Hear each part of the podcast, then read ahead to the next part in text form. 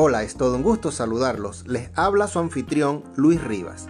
Hoy les hablaré del famosísimo chef Francois Batel, el creador de la crema chantilly.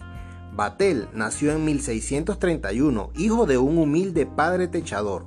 Ya en 1646, el joven de 15 años decide entrar como aprendiz en la casa del padrino de su hermano, el repostero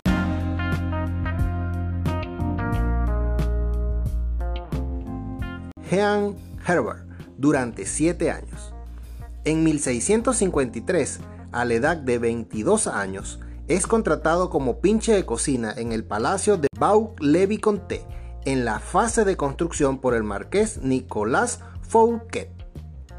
Entre los logros más notables de Batel está su desempeño como maestro de ceremonia. El 17 de agosto de 1661, en la inauguración del Baulevi Comté cuando organiza una grandiosa y suntuosa fiesta, seguida de una cena de 80 platos, 30 mesas de buffet y 5 servicios de faisanes, codornices y perdices. Todo servido en una vajilla de oro macizo creada expresamente para la familia real, junto a otra de plata para el resto de la corte.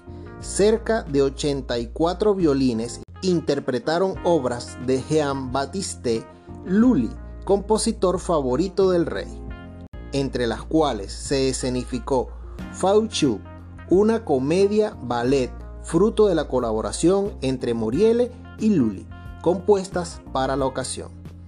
Aunque haya pasado a la posteridad por ser el creador de la crema chantilly, el ingenio de Batel como maitre es indiscutible en la historia de la gastronomía francesa. En nuestro tiempo, la historia fue retomada en el año 2000 gracias a la película Batel de Roland Goffet, que abrió el Festival de Cannes del mismo año.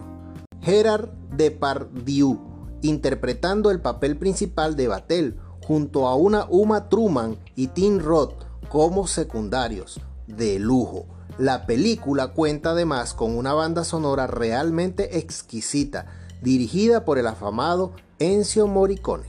Soy su chef, Luis Rivas, y será hasta el próximo encuentro.